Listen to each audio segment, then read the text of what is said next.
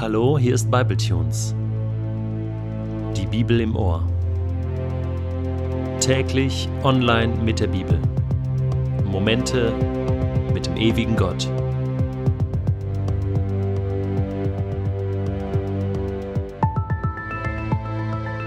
Der heutige Bibletune steht in Matthäus 17, die Verse 1 bis 8 und wird gelesen aus der neuen Genfer Übersetzung. Sechs Tage später nahm Jesus Petrus, Jakobus und dessen Bruder Johannes mit sich und stieg mit ihnen auf einen hohen Berg, wo sie allein waren. Dort veränderte sich vor ihren Augen sein Aussehen. Sein Gesicht begann zu leuchten wie die Sonne, und seine Kleider wurden strahlend weiß wie das Licht. Auf einmal erschienen Mose und Elia. Die Jünger sahen, wie die beiden mit Jesus redeten. Da ergriff Petrus das Wort Herr, sagte er zu Jesus, wie gut ist es, dass wir hier sind.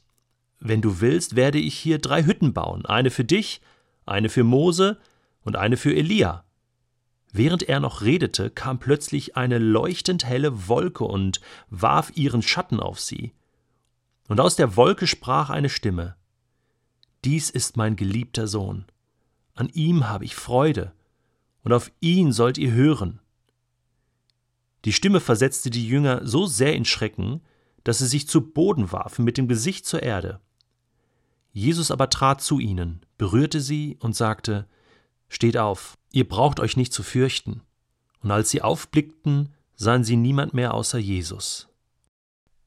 Hast du schon mal einen Tag erlebt, wo du gedacht hast, so ein Tag, so wunderschön wie heute, so ein Tag der sollte nie vergehen. Und das, was in vielen Fußballstadien gesungen wird, wenn die eigene Mannschaft erfolgreich spielt, weit vorne liegt vom Ergebnis her, das ist eine Melodie, die wir als Menschen singen, wenn wir Erfolg haben. Wenn wir einen Tag hatten, an dem einfach alles glatt gelaufen ist, in dem wir geniale Momente mit unseren Mitmenschen hatten. Vielleicht Erfolg im Beruf. Vielleicht viel Geld verdient. Vielleicht ein tolles Geschenk bekommen. Oder einfach etwas Schönes erlebt. Ein Stück vom Himmel. So fühlen wir uns dann manchmal. Wie muss es den Jüngern gegangen sein, als sie damals mit Jesus alleine auf diesen Berg geklettert sind? Allein das war schon ein Vorrecht, alleine mit Jesus zu sein. Jesus, der immer umringt war von vielen Menschen, jeder wollte was von ihm. Und jetzt nimmt Jesus diese drei, Petrus, Johannes, Jakobus, einfach mit auf diesen Berg in die Einsamkeit. Und schon allein das ist ein wunderschöner Moment. Alleine mit Jesus. Aber dann geht's los. Plötzlich verändert sich das Aussehen von Jesus.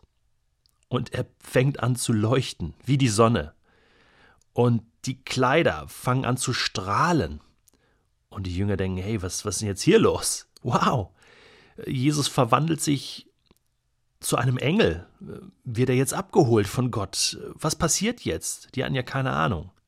Und sie dachten, hey, ist das cool jetzt, jetzt kommt der Himmel irgendwie auf die Erde, so dieses Strahlen und, und du spürst plötzlich die Gegenwart Gottes. Unglaublich, aber damit nicht genug. Plötzlich erscheinen Mose und Elia.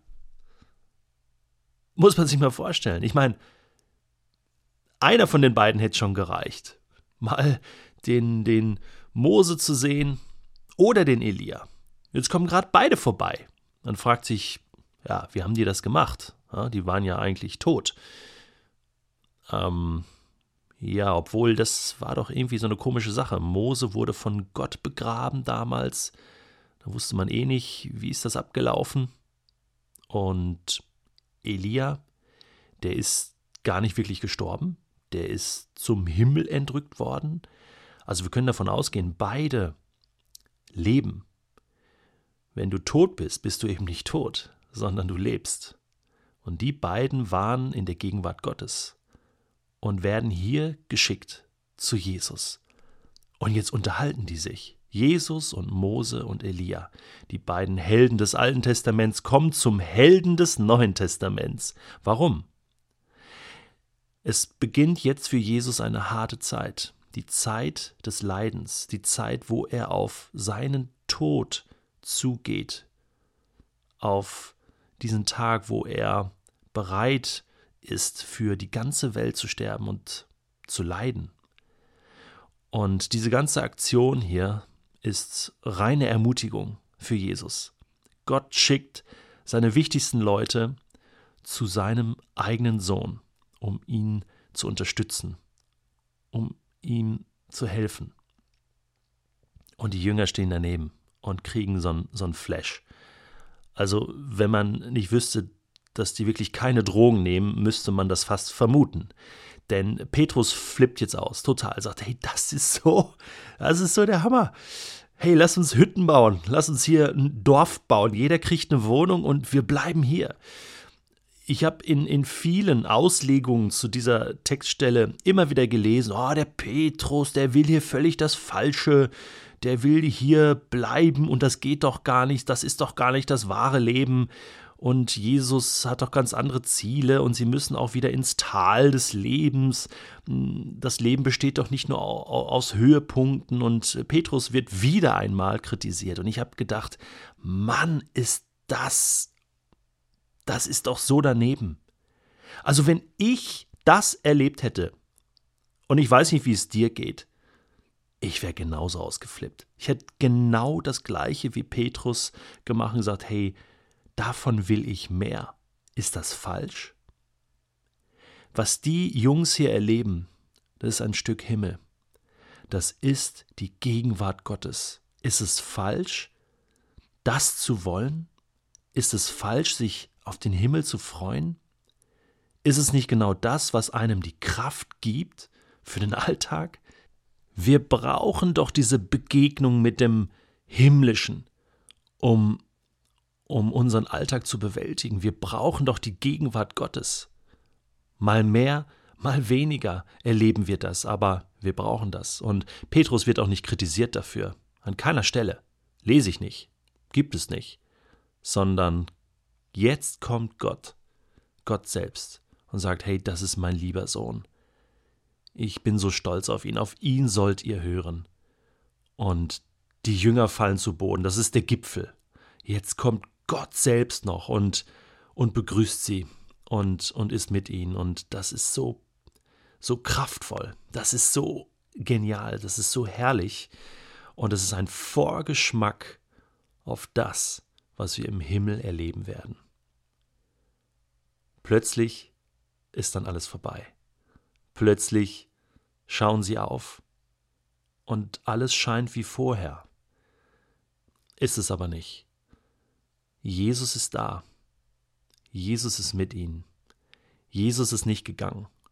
Jesus ist hier auf der Erde geblieben und geht mit seinen Jungs jetzt durch die Hölle. Das ist das, was vor ihm liegt. Und das weiß er. Aber er hat den Rückenwind des Himmels. Und damit